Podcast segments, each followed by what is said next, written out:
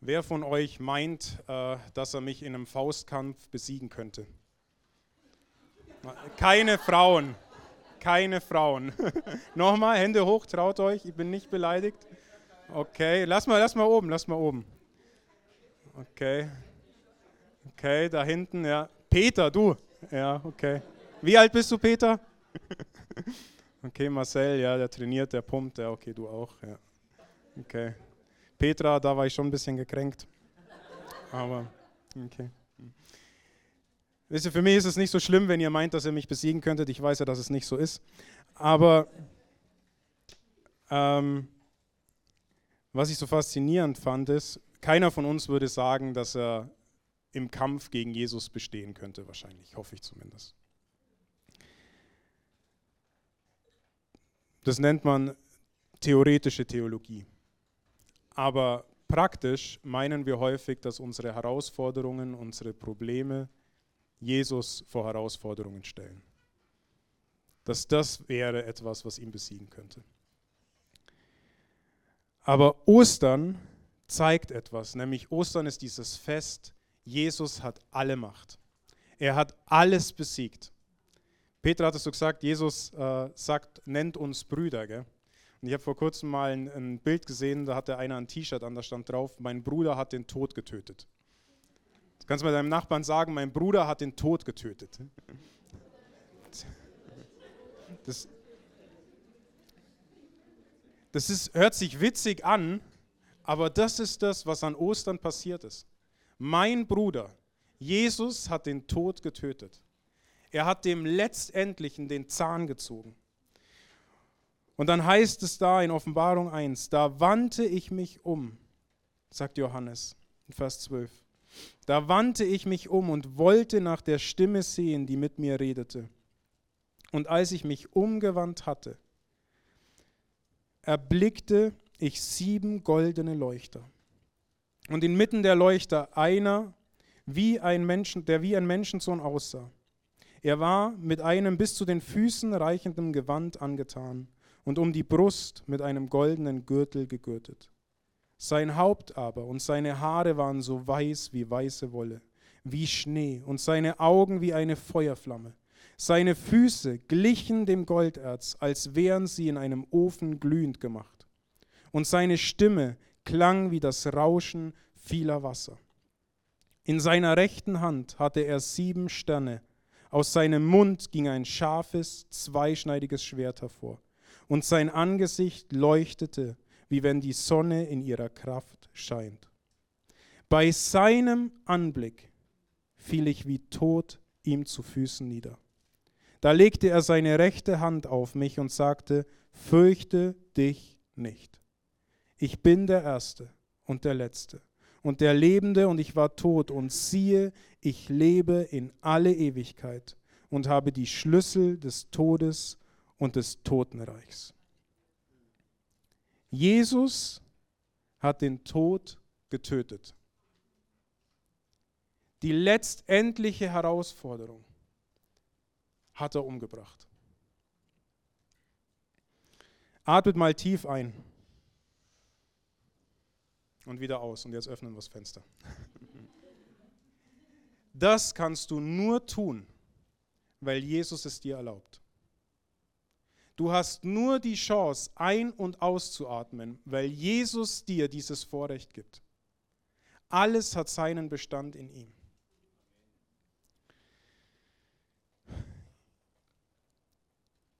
Die Macht Jesu. Er hat den Tod getötet. Das ist das, was wir an Ostern feiern.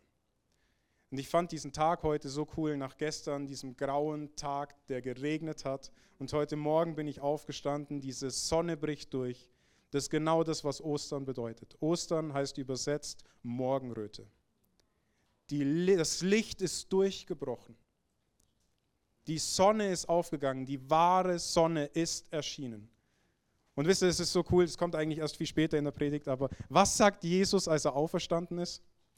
Hi. Seid gegrüßt. Finde ich so cool.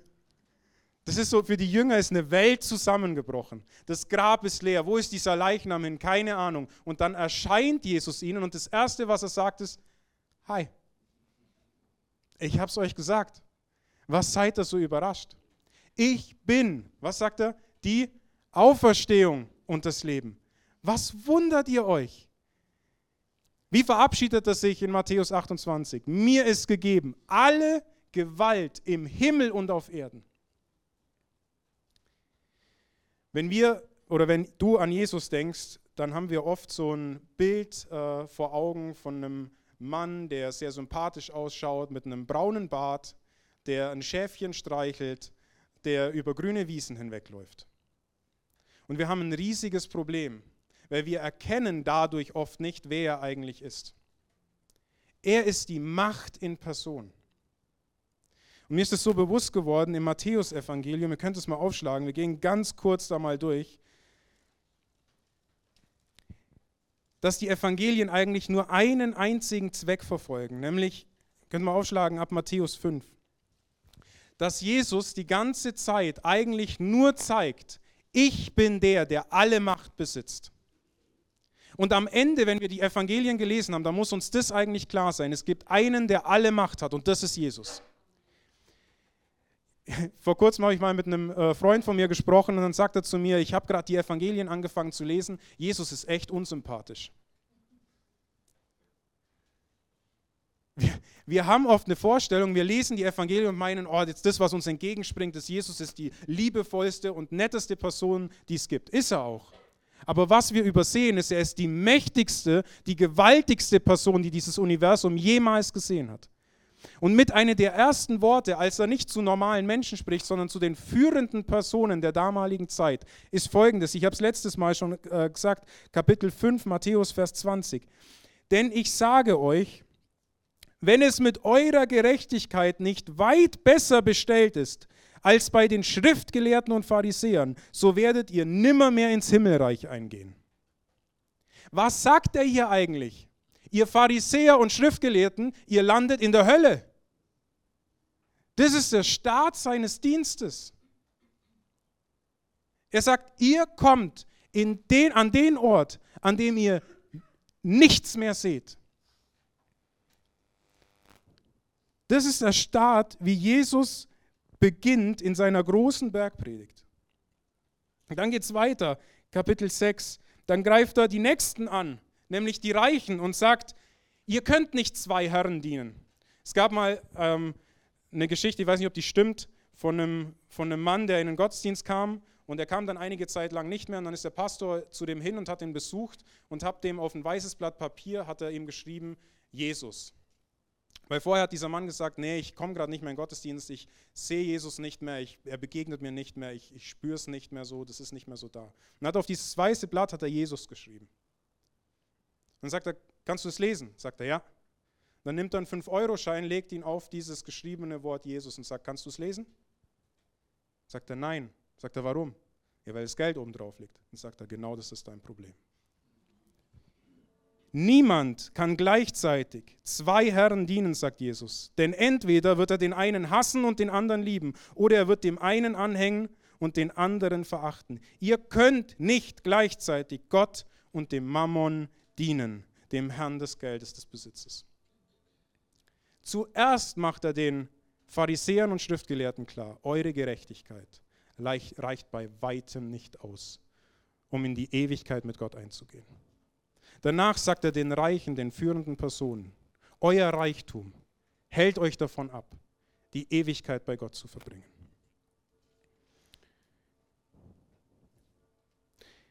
Dann macht er klar, wer kommt denn dann überhaupt in dieses Himmelreich? Diejenigen, die für Jesus wirken. Kapitel 7, Vers 22. Dann sagen Menschen zu ihm, Herr, Herr, haben wir nicht Kraft deines Namens prophetisch geredet und Kraft deines Namens böse Geister ausgetrieben und Kraft deines Namens viele Wundertaten vollbracht. Aber dann werde ich ihnen erklären, niemals habe ich euch gekannt. Hinweg von mir, ihr Täter der Gesetzlosigkeit. Das war der Start der so tollen Bergpredigt dass er deutlich macht, ohne mich, wenn ich euch nicht kenne, werdet ihr nicht in das Himmelreich eingehen können. Und die Leute hören das und denken sich, so etwas haben wir noch nicht gehört. Und dann heißt es hier in Vers 29, denn er lehrte sie wie einer, der göttliche Vollmacht hat. Ganz anders als ihre Schriftgelehrten. Jesus macht von Anbeginn eine Sache klar, kehrt um, tut Buße. Und was macht er danach, nachdem er das gesagt hat? Er beruft sich die Jünger und sagt, folgt mir nach. Ich bin die einzige Chance, wie ihr dem ewigen Tod entkommen könnt, wenn ich euch kenne. Die einzige Möglichkeit. Ja, aber wer ist dieser Jesus eigentlich? Wieso kann der sowas sagen? Und dann geht es um nichts anderes mehr im Matthäusevangelium als um ich gebiete über Dinge, ich herrsche über Dinge, ich habe die Gewalt über Sachen. Kapitel 8, Vers 3. Da kommt ein Aussätziger, einer, der nicht Gemeinschaft haben durfte mit den anderen Leuten. Und dann rührt Jesus ihn an, wird eigentlich dadurch selber unrein und sagt, ich will, dass du rein bist. Da wurde er sogleich von Aussatz rein. Jesus verbindet sich nicht nur nicht mit der Unreinheit des Aussätzigen, sondern er steht sogar drüber und sagt, ich will, dass du rein wirst. Und der Aussatz ist weg. Ein paar Verse später kommt ein Hauptmann und sagt, mein, mein Knecht ist krank, sprich nur ein Wort, so wird er gesund. Und er vergleicht es mit, bei mir ist es so, wenn einer höher bestellt ist, gibt einen Befehl und der Niedrigere muss folgen. Jesus sagt, so sei's. Jesus gebietet über Krankheit. Er wird gesund. Vers 26, da stand er auf und drohte dem Wind und dem See und da tat völlige Windstille ein. Zuerst nimmt das mit Aussatz auf, danach heilt er aus der Ferne. Dann steht er auf diesem Wasser, schläft während dem Sturm, weil er sich keine Sorgen darum macht, sieht es noch so wie ein Wiegen, steht auf und sagt, Ruhe. Er gebietet den Naturgewalten. Und die Jünger fragen sich, was ist das für ein Mann, dem sogar der See gehorsam ist? Danach begegnen ihm zwei Besessene. Zwei Menschen, die besessen sind von bösen Geistern, die diese Gegend so terrorisieren, dass die Leute nicht mal mehr diese Straße benutzt haben, weil die so gequält wurden, wenn sie an diesen zwei Besessenen vorbeigelaufen sind. Jesus läuft nicht nur dorthin, sondern diese zwei Besessenen rennen auf ihn zu und rufen ihm zu, Jesus, warum bist du hier? Willst du uns quälen? Seht ihr das, was sie klar machen? Jesus ist derjenige, der größere Gewalt hat als wir. Er kommt und terrorisiert die, die terrorisieren. Jesus kommt nicht nur und sagt, ich bin hier der Herr im Haus, sondern er sagt, und ihr verlasst diese zwei jetzt. Und sie gehen. Diese Stadtbewohner kriegen das mit und sind so entsetzt, was da passiert. Ihr müsst euch vorstellen, wenn du Angst hattest vor zwei Leuten, die alles terrorisiert haben, und jetzt kommt einer und terrorisiert diese zwei Leute. Genau das haben sie gedacht. Jesus als sie ihn sahen, baten sie ihn, er möchte das Gebiet verlassen. Sie hatten Angst vor ihm. Vor dem haben die Angst. Wer ist das? Kapitel 9. Da kommt ein Gelähmter und Jesus sagt, sei getrost, mein Sohn, deine Sünden sind dir vergeben. Er gebietet der Sünde und sagt, du bist nichts mehr ich vergebe dir alles. Und die Pharisäer und Schriftgelehrten sagen, das kann nur Gott, das ist Gotteslästerung. Und dann sagt er, und nicht nur das, steh auf und geh. Er hat Vollmacht, heißt es in Vers 6. Vers 8 in Kapitel 9. Als die Volksmenge das sah, gerieten sie in Furcht und priesen Gott. Wer ist dieser Mann mit dieser Macht? Matthäus 9, Vers 18. Meine Tochter ist soeben gestorben, die Tochter des Jairus. Jesus kommt, schickt die Volksmenge weg und sagt, steh auf. Er gebietet dem Tod. Vers 33, er gebietet der Blindheit. Da heißt es, Da geriet die Volksmenge in Staunen und sagte, noch niemals hat man etwas derartiges in Israel gesehen. Wer ist dieser? Sogar die Blinden sehen wieder. Kapitel 10, Vers 28, Jesus sagt, fürchtet euch dabei nicht vor denen, die wohl den Leib töten, aber die Seele nicht zu töten vermögen. Fürchtet vielmehr den, der die Macht hat, sowohl die Seele als auch den Leib in der Hölle zu verderben. Das ist nicht die Osterbotschaft, die du hören wolltest, oder? Das ist Jesus. Er sagt, mir ist gegeben alle Macht, alle Macht. Hab keine Angst vor dem, der den Leib tötet. Ich vermag es, die Seele zu verderben. Wir hatten gestern eine kleine äh, Auseinandersetzung zu Hause mit einer unserer Töchter. Und es ging um Lüge. Und um das klarzumachen, dass es nicht geht, dass Lügen nicht geht, habe ich gesagt, und heute darfst du nicht bei uns schlafen. Lüge hat keinen Platz hier. Du nimmst dein Kopfkissen, deine Decke und gehst ins Spielzimmer. Da kannst du lügen, solange du willst. Als ich meine Tochter in diesem Spielzimmer gesehen habe, in diesem dunklen Spielzimmer, auf dem Boden liegend, ist mir eins bewusst geworden. Gott hasst Lüge. Das wäre der Ort, den wir verdient hätten. Ein Ort der völligen Einsamkeit, der Finsternis, wo niemand ist, nur Dunkelheit.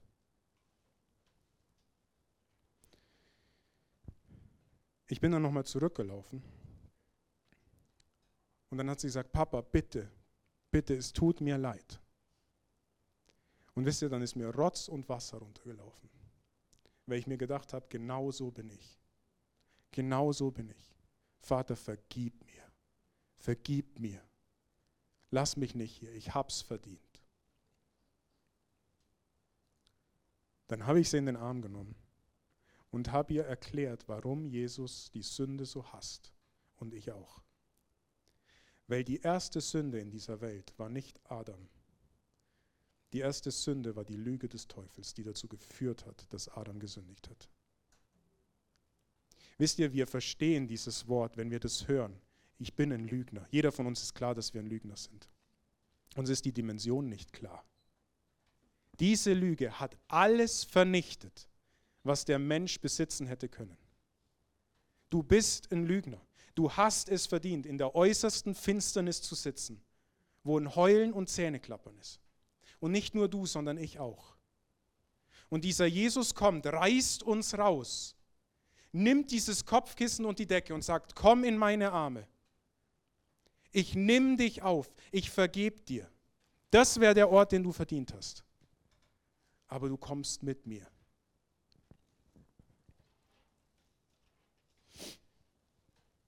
Kapitel 11.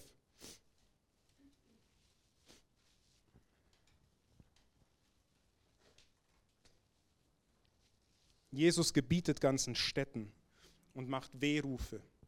Er verflucht sie und sagt, wehe dir Korazim, wehe dir, wehe dir Bethsaida, wehe dir Kapernaum. Am Tag des Gerichts wird es Sidon und Tyros besser ergehen als dir. Hätten diese Städte die Wunder gesehen, die du gesehen hättest, sie hätten in Sack und Aschebuße getan. Was ist mit Tyros passiert? Jesaja ähm, sagt 700 Jahre vor dem, wo Jesus das hier sagt, dass Tyros zerstört wird. Tyros wird ins Meer geworfen werden.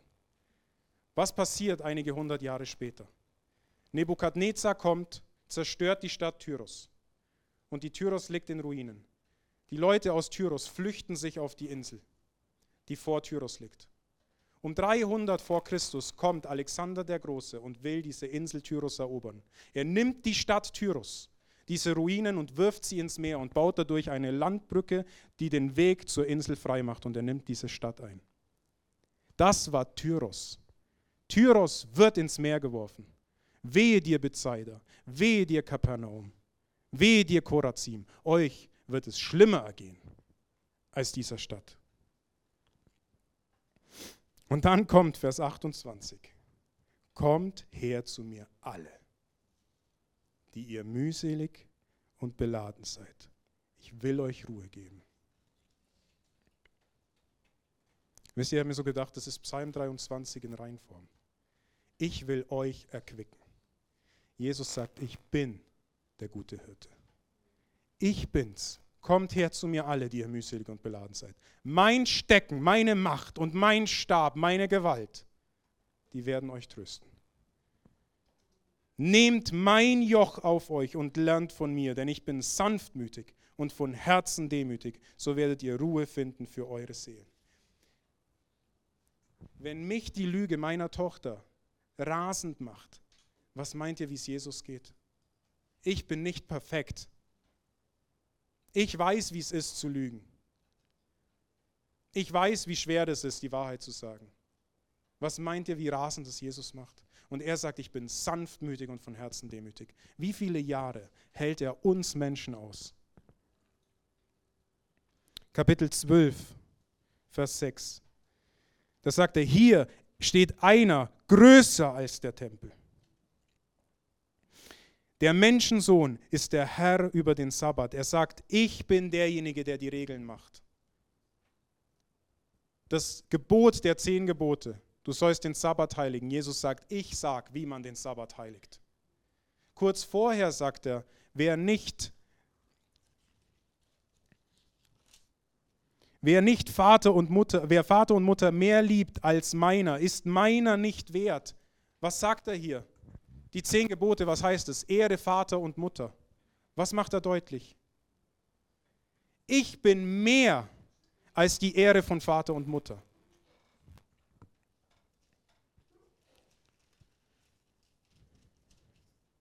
Kapitel 13. Vers 41. Der Menschensohn wird seine Engel aussenden, die werden aus dem Reich alle Ärgernisse und alles sammeln, welches die Gesetz, welche die Gesetzlosigkeit üben, und werden sie in den Feuersee werfen. Dort wird das Weinen und das Zähneknirschen sein. Ich will kein Hellfire Brimstone Prediger sein oder wie man das genau nennt. Mir geht es nicht darum, die Hölle zu verkünden, sondern das ist, was tatsächlich so ist. Vielleicht hörst du das das erste Mal, vielleicht das letzte Mal, vielleicht stößt es dir auf, aber soll ich dir was sagen? Diese ganze Botschaft hat den Leuten damals aufgestoßen. Jesus ist nicht ans Kreuz gegangen, weil das der liebste Kerl war, den man bei sich zu Hause einladen wollte. Das war derjenige, der gesagt hat, du hast da eine Wunde, die eitert und blutet. Und wenn wir uns nicht darum kümmern, dann gehst du daran zugrunde. Wilhelm Busch, als in der Zeit vom Dritten Reich, als er durch Essen gelaufen ist, kam er an einem sehr, sehr großen Grab vorbei. Es war komplett leer. Das sah aus, wie wenn es ein Riesenschlund wäre, der darauf wartet, seine, sein, sein Essen aufzunehmen.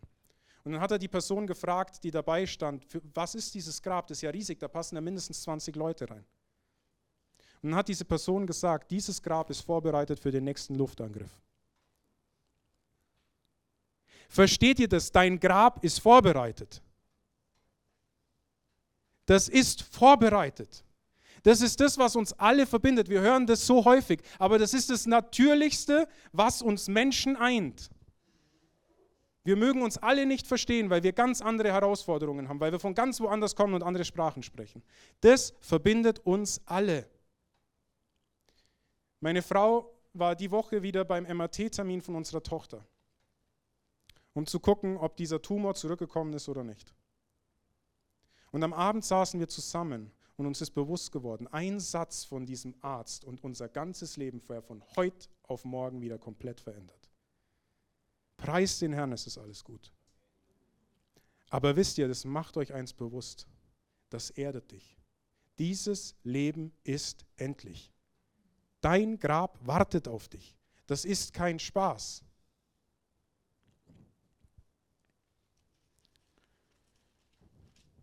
Kapitel 14, Vers 25. In der vierten Nachtwache aber kam Jesus auf sie zu, indem er über den See dahin ging. Er gebietet über die Naturgesetze. Das ist so lustig. Lest euch das mal durch. Kapitel 15, Vers 12. Hierauf traten die Jünger an ihn heran und sagten zu ihm: Weißt du, dass die Pharisäer an dem Wort, das sie von dir haben, äh, das sie von dir hören mussten, Anstoß genommen haben? Och, echt? Entschuldigung.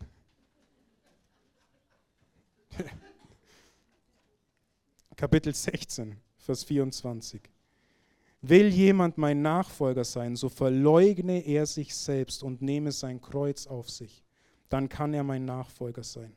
Denn wer sein Leben retten will, der wird es verlieren. Wer aber sein Leben um meinetwillen verliert, der wird es finden. Er gebietet über das Leben seiner Nachfolger. Vers 27. Denn der Menschensohn wird in der Herrlichkeit seines Vaters mit seinen Engeln kommen und dann einem jeden nach seinem Tun vergelten. 17, Vers 1, äh Vers 2. Da wurde er vor ihren Augen verwandelt und sein Angesicht leuchtete wie die Sonne und seine Kleider wurden weiß wie das Licht. Jesus zeigt, wie er eigentlich ist.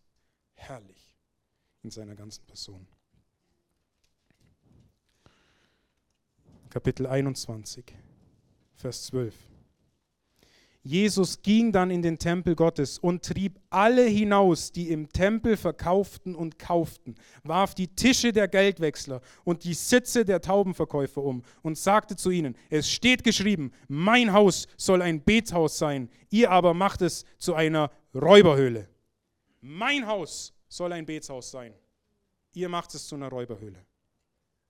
Ihr müsst euch das mal vorstellen, was für eine Macht dieser Jesus haben musste. Der hat es nicht gemacht in München auf dem Viktualienmarkt. Wir Deutsche, gell, die, wenn irgendeiner uns konfrontiert, dann erstmal sagen, oh, okay, weiß nicht, ob das in Ordnung ist. Also Entschuldigung, das ist meine Kasse. Das war im Orient. Habt ihr mit Leuten aus dem Orient zu tun gehabt? Versteht ihr? Da stößt du nicht einfach nur irgendwas um und sagst so, der andere wird sich schon denken, okay, gut, ich stehe halt wieder auf. Gell? Jesus marschiert alleine da rein, nicht mit seinen 70 Anhängern, nicht mit seinen 120 Anhängern, nicht mal mit seinen 12 Anhängern. Jesus allein macht sich eine Peitsche, marschiert auf dieses Tempelgelände und macht Randale. Schmeißt die Dinge um, treibt sie alle aus und sagt, mein Haus soll ein Betshaus sein. Raus mit euch. Habt ihr eine Vorstellung, was für ein Alpha das sein musste?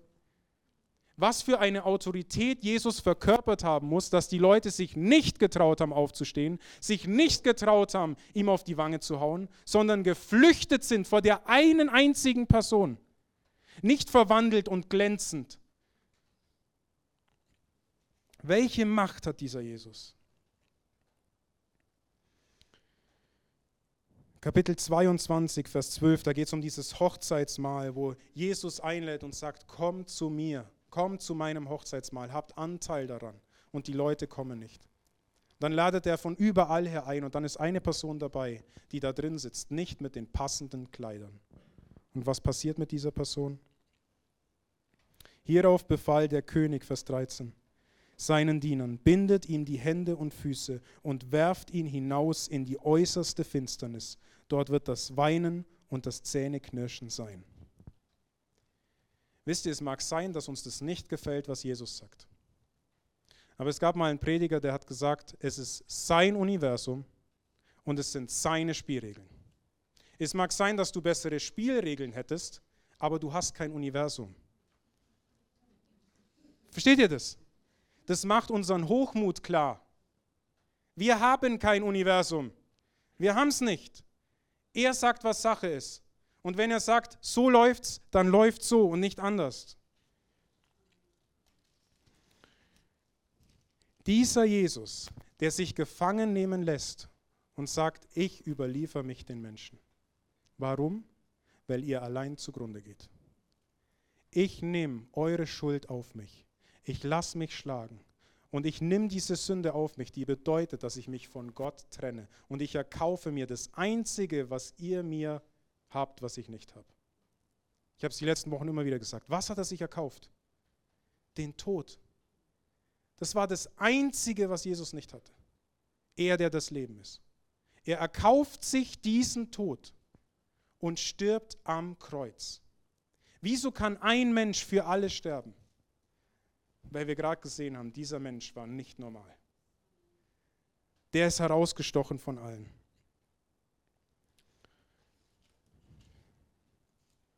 Und dann stirbt er. In Kapitel 27, Vers 50. Jesus aber schrie noch einmal mit lauter Stimme und gab dann seinen Geist auf. Da zerriss der Vorhang im Tempel von oben nach unten in zwei Stücke. Die Erde erbebte und die Felsen zersprangen. Die Gräber taten sich auf und viele Leiber der entschlafenen Heiligen wurden auferweckt, kamen nach seiner Auferstehung aus ihren Gräbern hervor, gingen in die heilige Stadt hinein und erschienen vielen. Als aber der Hauptmann und die, die mit Je die Jesus bewacht hatten, das Erdbeben und was sonst noch geschah, sahen, gerieten sie in große Furcht und sagten, wahrhaftig, dieser ist Gottes Sohn. Die Jünger fliehen, sie ziehen sich zurück, sie verstecken sich. Und dann treffen sich die Schriftgelehrten und Hohepriester und sagen zu Pilatus, nach drei Tagen werde ich auferweckt, hat er gesagt. Vers 63. Gib also Befehl, dass das Grab bis zum dritten Tag sicher bewacht wird, sonst könnte einer seiner Jünger kommen und ihn stehlen und dann zum Volk sagen, er ist von den Toten auferweckt worden. Dann würde der letzte Betrug noch schlimmer sein als der erste. Pilatus antwortete ihnen, ihr sollt eine Wachmannschaft haben. Geht hin und verwahrt das Grab sicher, so gut ihr könnt. Da gingen sie hin und sicherten das Grab unter Hinzuziehung der Wachmannschaft, nachdem sie den Stein versiegelt hatten. Da hat sich der Teufel einen super Plan überlegt, oder? In drei Tagen wird er auferstehen. Okay, ich hole jetzt noch den Pilatus, der soll noch Wachen hinstellen. Die Schriftgelehrten und Pharisäer sollen kommen und sollen sich hinstellen, dass ja niemand da rauskommt. Merkt ihr das, wie naiv das ist, nachdem er sagt, still zum Sturm? Wie naiv das ist, indem er ein Wort spricht und aus der Ferne heilt. Wie naiv das ist, an seinem Tod zu sehen, dass sich Gräber öffnen durch ein Erdbeben. Da verstehen wir, wie naiv das ist, diese Macht binden zu wollen mit ein paar Wachen, mit einem Wachsiegel.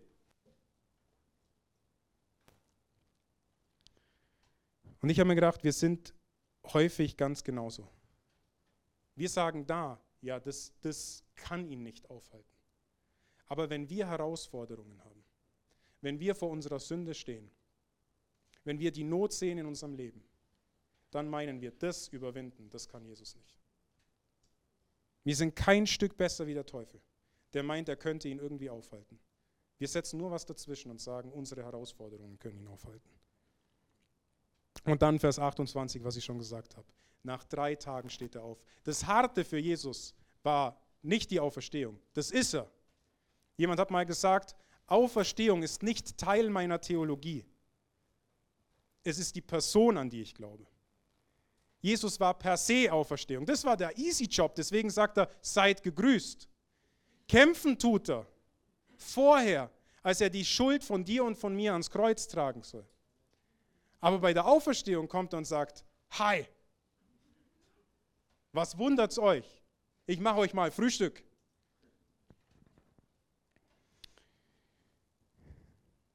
Und dann Vers 18. Da trat Jesus herzu, redete sie, redete sie mit den Worten an, mir ist alle Gewalt im Himmel und auf Erden gegeben. Das ist der Abschluss vom Matthäus-Evangelium. Alle Gewalt ist mir gegeben. Alles. Mein Bruder hat den Tod getötet. Vivit hat Luther überall hinschreiben lassen. Luther hatte stark mit Depressionen zu kämpfen, die ganze Zeit seines Lebens. Und er hat alles scheinbar zugekleistert mit diesem Wort, vivit. Vivit, Vivit, Vivit, sag mal Vivit, vielleicht vergesst es auch nicht. Vivit. Auf seinem Schreibtisch stand zweimal Vivit. Er lebt. Er lebt. Und er hat gesagt, und wenn er lebt, dann werde auch ich mit ihm leben. Wenn er nicht lebt, ist alles umsonst. Aber er lebt und deswegen überwindet er alles. Er hat alle Macht im Himmel und auf Erden. Darum geht hin und macht zu Völkern, macht die Völkern zu meinen Jüngern. Tauft sie auf den Namen des Vaters und des Sohnes und des Heiligen Geistes und lehrt sie halten alles, was ich euch geboten habe. Und wisst wohl, ich bin bei euch alle Tage bis ans Ende der Weltzeit. Jesus bietet uns das an.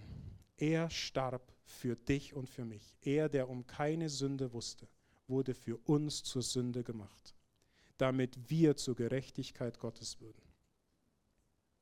Gerechtigkeit Gottes. Könnt ihr euch an den ersten Vers aus Matthäus erinnern, wo ich gesagt habe, wenn eure Gerechtigkeit die der Pharisäer und Schriftgelehrten nicht bei weitem überragt. Durch mein Tod, sagt Jesus, bekommt ihr die Gerechtigkeit Gottes. Ich will mit einem Vers enden aus Philippa 1, Vers 21. Denn für mich ist Christus das Leben. Und das Wort, das hier steht für Leben, ist nicht Bios, das menschliche Leben, ist nicht Psyche, das seelische Leben, sondern ist Zoe, das ewige Leben. Für mich ist Jesus alles, sagt er hier. Und darum ist das Sterben für mich Gewinn. 1. Korinther 15. Tod, wo ist dein Stachel? Totenreich, wo ist dein Sieg? All unsere Herausforderungen enden in dieser letzten großen Herausforderung des Todes. Wilhelm Busch hat gesagt, nachdem er dieses große leere Grab gesehen hat, wo diese 20 Personen reinpassen, zuerst hat sie ihn Mark und Bein erschüttert. Und auf einmal wurde dieses Grab vor ihm zur riesengroßen Hoffnungsquelle. Das Grab ist leer. Ich werde nicht dort drin bleiben. Ich werde auferstehen. Wisst ihr, unsere Hoffnung ist verwahrt im Himmel, von wo wir unseren Herrn erwarten bei seiner Wiederkunft. Dieses Buch ist nicht mit Vers 19, mit Vers 20 in Matthäus 28 äh, beendet. Jesus kommt wieder. Es wird eine neue Auferstehung geben. Alle, die ihm angehören, werden auferstehen, verwandelt in neuen Leibern mit ihm lebend auf dieser Erde. Wie zur Zeit des Paradieses, als Adam und Eva spazieren gingen mit Gott an der Kühle des Abends. Jesus bietet uns das an. Und ich sage dir eins, du hast keine bessere Option. Wenn du das noch nicht angenommen hast, aus der eigenen Erfahrung, ich weiß, wie schnell sich ein Leben ändert, schieb es nicht weg von dir. Verbirg dich nicht hinter einem Mammon.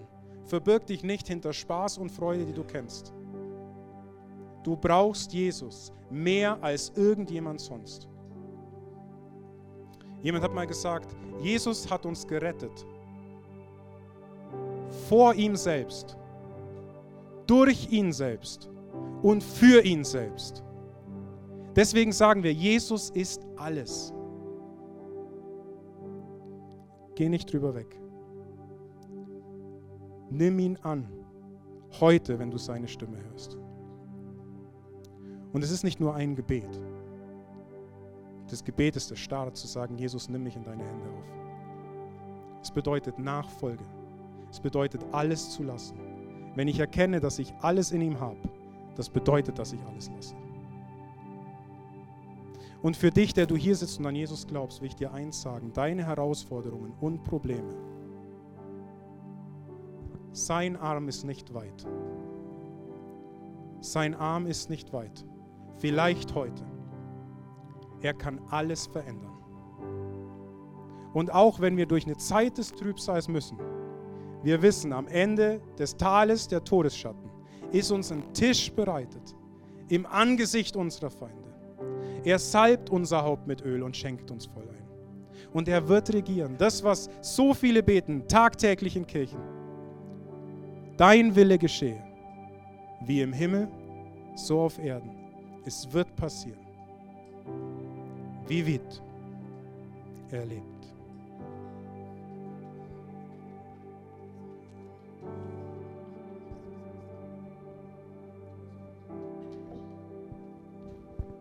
Wir wollen jetzt, wenn wir ihn anbeten, das Abendmahl einnehmen das Mal, das er uns gesagt hat, woran wir uns erinnern sollen. Er starb für unsere Schuld. Er hat alles gegeben. Er hat sein Blut gelassen. Nicht irgendein Blut, sondern das Blut des ewigen Gottes, das bezahlt hat, um uns zu erretten. Wir wollen seinen Leib essen. Er hat gesagt, nehmt mich auf. Nehmt mich auf. Erinnert euch daran, dass mein Leib gebrochen wurde für euch. Und ich will dich einladen, von diesem Abendmahl zu nehmen. Und vielleicht das allererste Mal. Das Einzigste, was du wissen musst, ist, ich brauche diesen Jesus. Jesus, vergib mir meine Schuld. Wenn du Schuld in deinem Leben hast, dann bitte ihn um Vergebung. Das Abendmahl ist die Erinnerung an jeden Christen. Ich will es nehmen. Ich will umkehren. Ein Abendmahl, das an einem gläubigen Christen vorbeigeht, der hat es nicht verstanden. Das Abendmahl ruft dir zu, tu Buße und kehr um. Meine Liebe ist so viel größer, als die du verstehen könntest. Ter Stegen hat gesagt, betet an die Macht der Liebe. Er ist Liebe und er ruft dich.